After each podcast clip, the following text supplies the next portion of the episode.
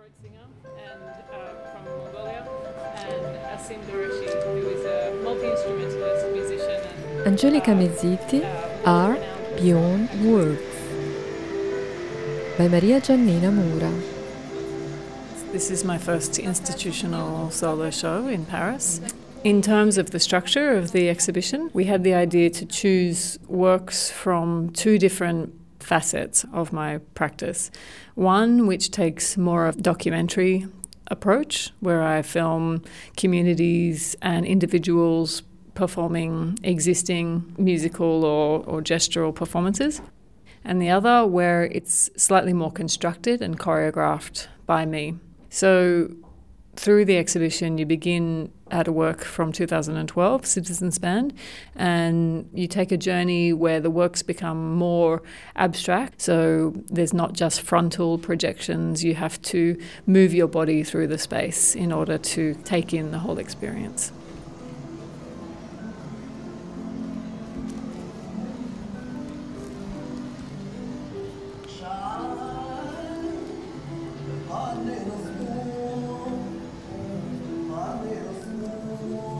I don't see myself as a storyteller, but um, but maybe an image maker, definitely. And I'm still very tied to my background in performance. So the installation arrangement and the spectator's physical experience within the work is something I think a lot about.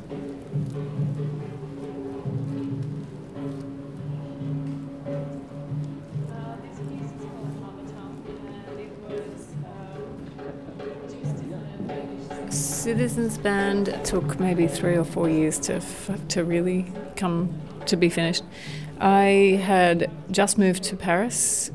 I'd been in Paris maybe a year or so, and on the metro I encountered Mohamed Lamouri, who is the musician that you see performing on the metro, and I found it to be a very moving experience to see his performance, and also not just the performance but the context of his performance. This very indifferent public, also the style of music that he's performing.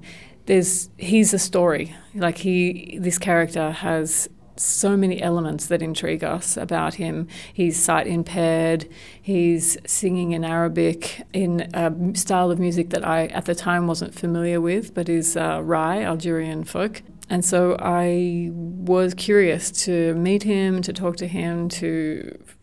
And then around the same time, I um, heard from a friend who told me about Geraldine that he'd seen this uh, a woman in the swimming pool making this kind of music with the water, and for me, the two of them seemed to belong together.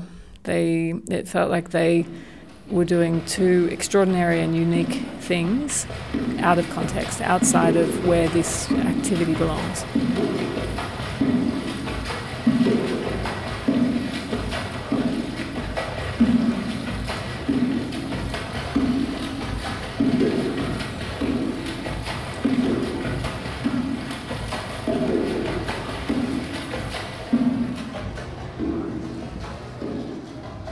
Am interested in the way that performance is used by different communities and different individuals as a form of expression outside of sort of verbal communication.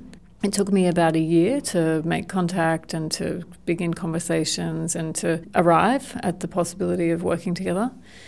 And then I decided that it was incomplete to only have musicians from inside Paris because I felt like it would be too specifically about a um, certain maybe colonial or political context related to France. And that what I wanted to draw out in the work was the way that um, individuals through performance can enact memorializations of their origins or of their history, of their roots. And so I decided to look for musicians in Australia, where I'm from, operating or acting or functioning in a similar way. I found uh, Buku, who is the Mongolian throat singer, and Asim Gorashi, who is a, a multi instrumentalist whistler.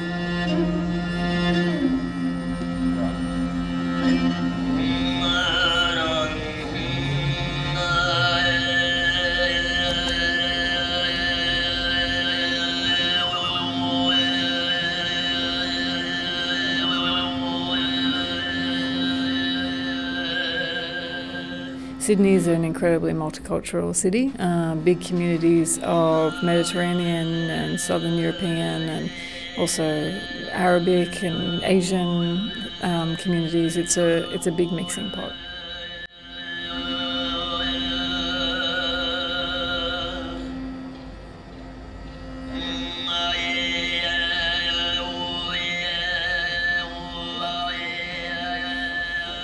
My parents were born in Australia. My grandparents are from Italy. Where from in Italy? A very small village, San Giovanni di Gerace in Calabria.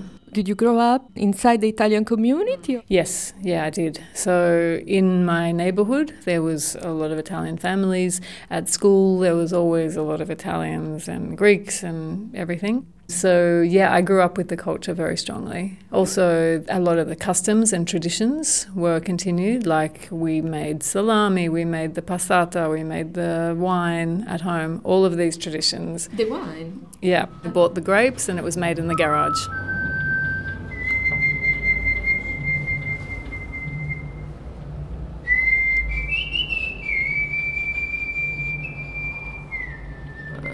This belonging to the Italian community influenced you? To be honest, I, it wasn't until I moved to France that I began to make work this way. I think it is being growing up in a community inside a culture where you have the experience of multiple identities that you can slip between, sometimes easily, sometimes not. So you get the feeling of shape shifting a little bit and also a different attunement to difference or to kind of being belonging or being outside, this kind of thing. Then moving to France, I also was outside again. The language barrier was another thing that made me step outside. So I feel like when I moved here, I became interested in these ways we of making yourself understood or understanding other people that didn't rely on language. Because I think through necessity, I was having to read people, read facial expressions, read hand gestures when I didn't have very much language. So I think there's a combination of influences that's made me interested in this field.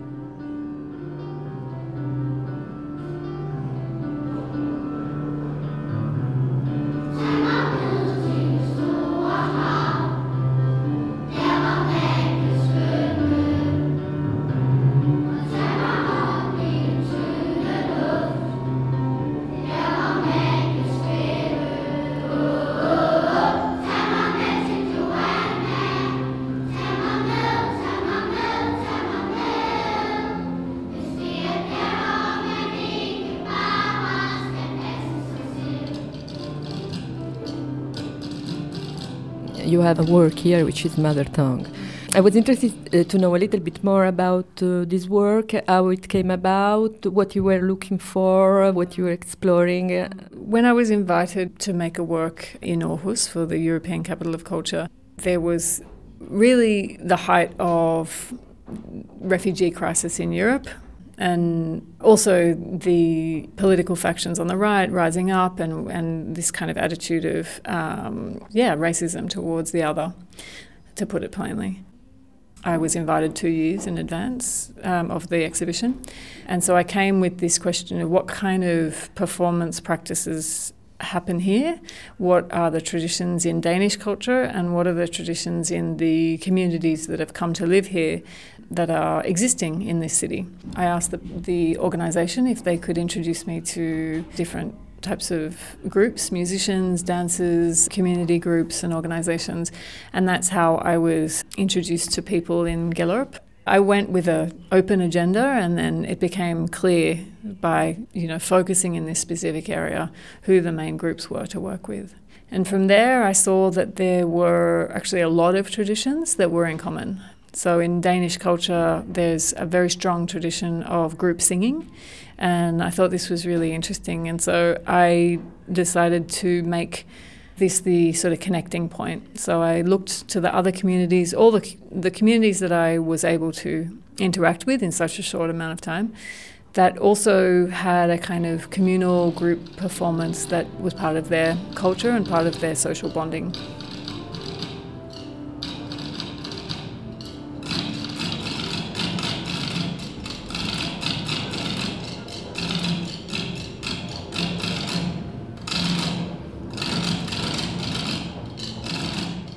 The construction of the installation is really important and something that I worked very uh, consciously on because what I didn't want to create was this kind of dichotomy or sort of binary posing kind of uh, relations between groups. I wanted to create this parallel relationship where there are these parallel worlds and lives existing concurrent to each other.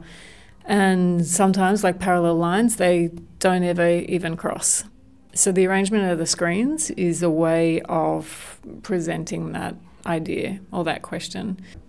The editing is through music. The groups become they play it's as if they're performing together even though they're performing different musics music from different places and different styles in the editing they're brought together so they become in a way play together and it wasn't just groups but also individuals so one of the people i met who was who's an astounding person is uh, Miriam.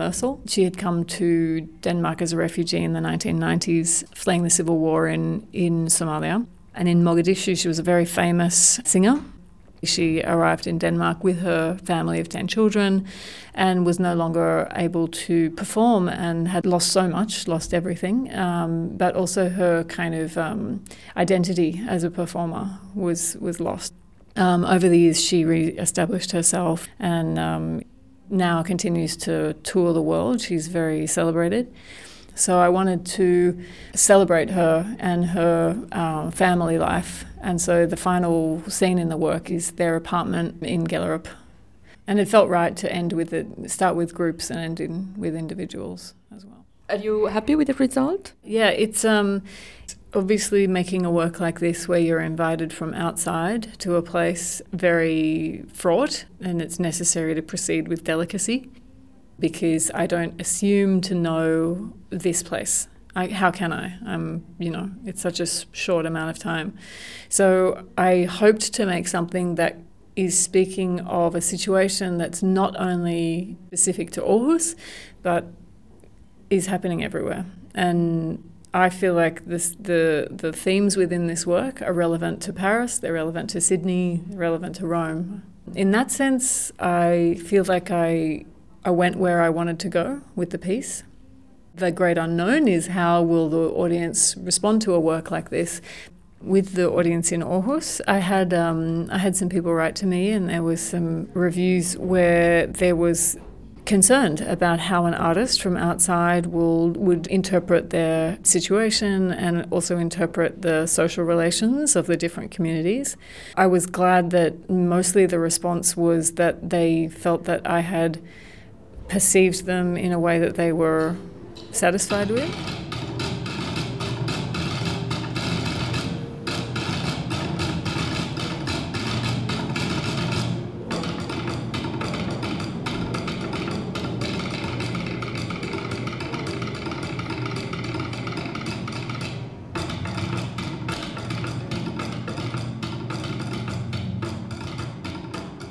Studied um, contemporary art and uh, focusing on experimental filmmaking, sound, and performance. So in the 90s, we were making a lot of video with these handycams that were newly available, very rough, very grungy.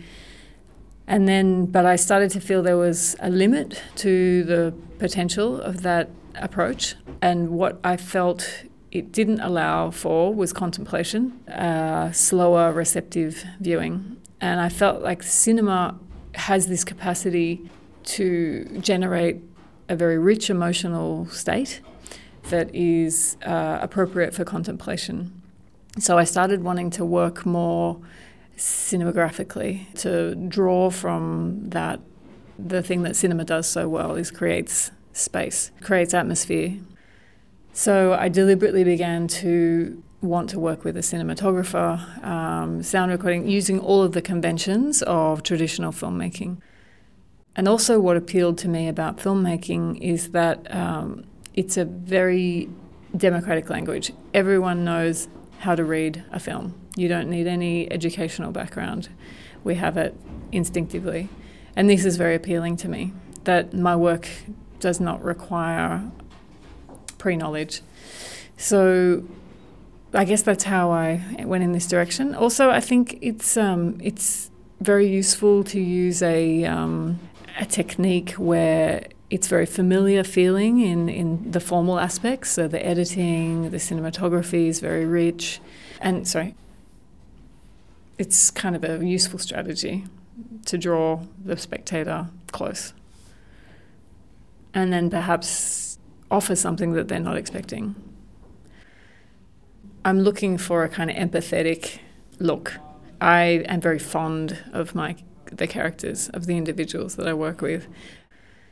I guess the way I'm filming is a reaction or a reappropriation of that technique where power is is taken by you know the dominant viewer or the director's gaze. I am making things in reaction to perhaps a history because this is what I want to see in our culture.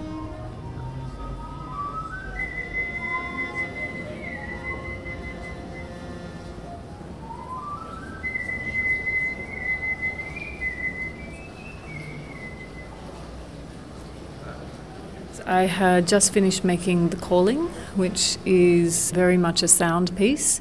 And um, the body as an instrument was an idea that I was thinking about at that time. And um, I was invited by uh, the Lilith Performance Studio to make live work.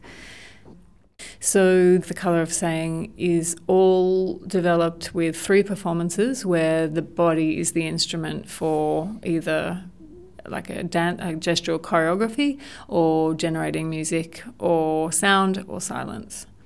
So there's three performances. One is the um, choir performing in silence with sign language.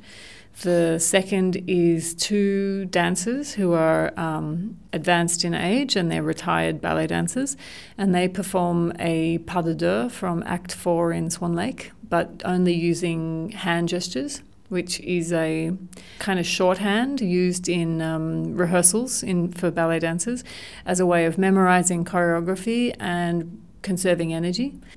Because I have dance training, I knew of this sort of sign language that belongs to dance, and I thought, how can it be useful? How, what is a way that that it could provide another opportunity for this dance to be realized by people who can no longer dance this choreography.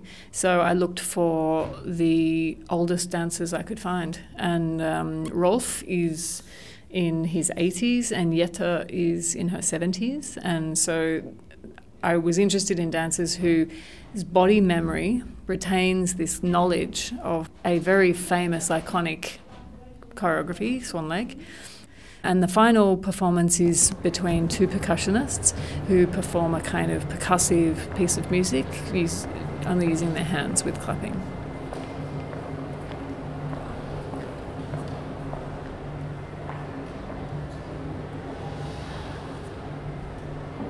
Think I'm interested in constraints where there are physical or social constraints, and that there are historically many creative ways of overcoming these constraints. Sign language is an amazing creative ev- evolution of a language to combat a constraint. So the choir is not a choir so much, they're a group of students who are learning to become sign language interpreters. I asked them to become a choir. The music that they're performing is called Serenade to Music. The lyrics are uh, from The Merchant of Venice, Shakespeare's Merchant of Venice, and it's a discussion about the music of the spheres, an impossible music that it's impossible to hear. So it's a uh, so for me, it felt like this impossible music should be performed by sign language.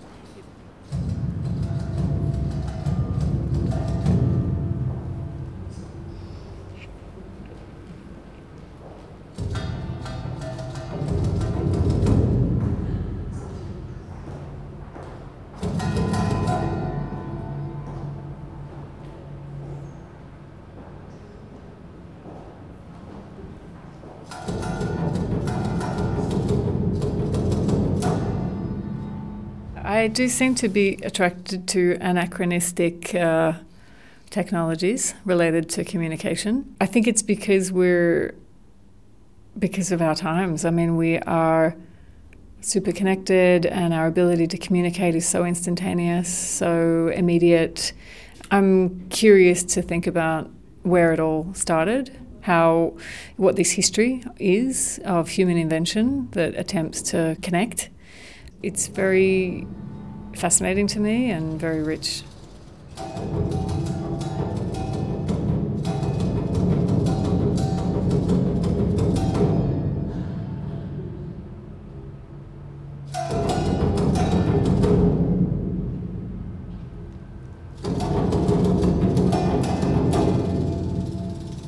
The um, final Morse code message sent by the French Navy uh, was this very poetic phrase calling all this is our final cry before our eternal silence. This is a language that is made specifically for crisis situations. It's made for distress. With this final signal, the language is speaking of its own crisis, its own distress. In Relay League, what I thought was interesting is to find a way to resuscitate the language, maybe through these creative actions. Morse code is a very, very graphic language, dots and dashes. And the way Morse code is signaled is very percussive. So it's like da da da da da da da da da. They speak the language too with dee da da dee da da da. So it's actually, it can be spoken. So I thought there was already a musicality within the language uh, and a percussive nature to it. And it felt like a logic logical step to ask a percussionist to interpret this um, text. So the Morse code, the dots and dash forms, became a score that I invited Uriel Barthelemy, the drummer, to to read and play as a musical score. So that's so it becomes music. Each scene is a, like an episode, and they all follow a sequence. And in each ep- each scene, there's a a transmission and a reception, and a transmission and a reception, kind of like the way Morse code works. So I invited a dancer to interpret the music from the drummer and thinking about the Morse code message to develop a choreography in response. And then I invited two more dancers, one of whom, Sindri and Amelia. Sindri has a sight impairment. They're both trained dancers, but um, because Sindri has this degenerative eye disease, Amelia, when they were watching this dance performance, Amelia was moving his body as a way to mimic the choreography on, on the stage so that he could, through his body, get an experience of the dance performance that he could not see. So in Relay League, they are the, the third part, and they are watching Philippe perform his choreography, and the, and Amelia is helping Sindri um, to experience it.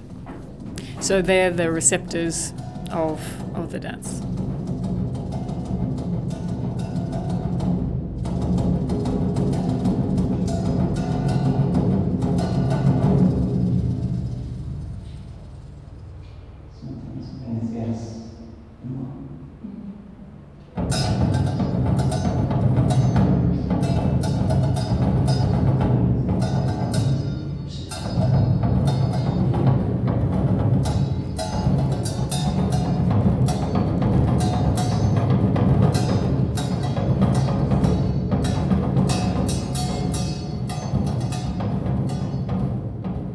I was trying to find out what was le fil rouge mm-hmm. of the exhibition. And I had the impression that it was the force of music and how music shapes our being in the world somehow. Yeah, it's interesting to think about the fil rouge Perhaps it's music, but perhaps it's also performance that is music in a conventional sense that we understand, and then another way of thinking about music where it's either through experimentation and translation or gesture and movement of the body choreographies. I've been involved with experimental music for a long time, since art school. I was always involved with this experimental music scene. It's part of my practice to create um, also sculptures that sound emitting or sound art. This is kind of part of my practice. And I've been fascinated by John Cage for a very long time. And um, I in my and I'm always interested in working with people who do something very specific that is, and bringing them into another context. So I had a concept that I wanted to produce a kind of experimental and arbitrary uh, score or music with a prepared piano, so following the influence of John Cage's mm. prepared piano techniques. And so I wanted it to be produced via the movement of people that weren't connected to music making generally. We don't associate these labourers with music making or fine art in certain ways. So it's nice to bring them together. So this labour that is very strenuous, that is very graceful in a lot of ways too, produces this art music in a way, this experimental score. I found the piano through a specialist. His métier is to tune pianos. And through him, I found the, the removalists. So they're not performers, they're, they're specialists in piano removalists. I proposed to them this idea. They thought I was crazy and they agreed.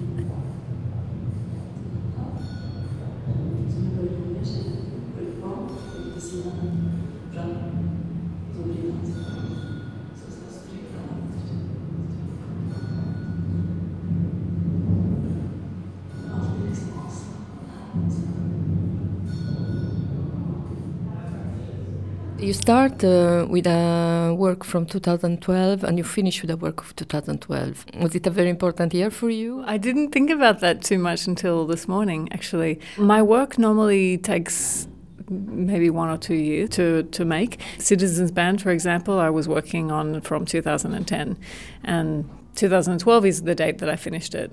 Um, the last work in the show was produced grabbing a moment and a situation.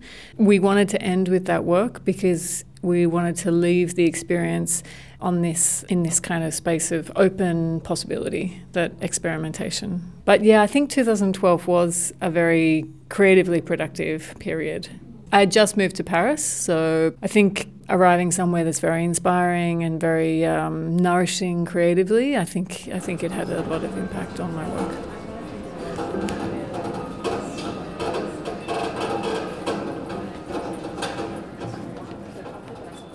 You run a gallery space in Sydney, an artist collective, and then you kingpins. Almost all the time, from what I know, you have privileged this collective. Um, My work has both sides to it because now when I'm making a piece, I spend a long amount of time researching by myself, and then the execution part is very collective, and then the post production again is I'm by myself. So it has both elements. But in terms of why I've always worked that way, I I guess it's um, instinctive, but also perhaps politically motivated in an unconscious way. You know, when we were out of art school and we were part of this collective with an artist run space and with the kingpins, we were very indignant and opposed to this idea of the male master by himself in the studio creating work, which is a fiction, uh, we all know. So I feel like the collective working making work collectively is more exciting for me because I get to exchange with people from different crafts, different fields. Um, I learn constantly from other people. really, honestly, it's much more interesting to work with people who do something that I can't do. But you have also an editing background. Yeah, editing is um, very important in the construction of, of my work. There's a lot of sort of development in the lead up to the filming, but then I have very long post production period, so I I really redevelop the work again in the editing phase. So a lot of times things change quite a lot. Um, relationships really develop, and for me, this is my favorite part of the process because filmmaking is very collaborative. You're engaging with a lot of people, with performers, with crew editing, I get to be by myself with the material and really mold it into shape. It's a very important phase, and I'm sure, and abs- without a doubt, my background in and you know that field is has been why I make the kind of work that I do. Editing in the physical sense of the installation, the physical arrangement of the installation is influenced by my dance background. I read about your art attack on Starbucks mm-hmm. when you mm-hmm. were with the Kingpins. It's very different the way you yeah. you seem to work today. Yeah, there's been a lot of different phases to my career. I'm interested in questioning the status quo a little bit. I think that it's sometimes easier to talk about a difficult subject through subtlety and through poetry, and that's the way I've approached things. But I think I'm like many artists, we're sort of motivated to look at the world we live in and, and ask questions about it. And if that's political, then yeah, then that's where it comes from.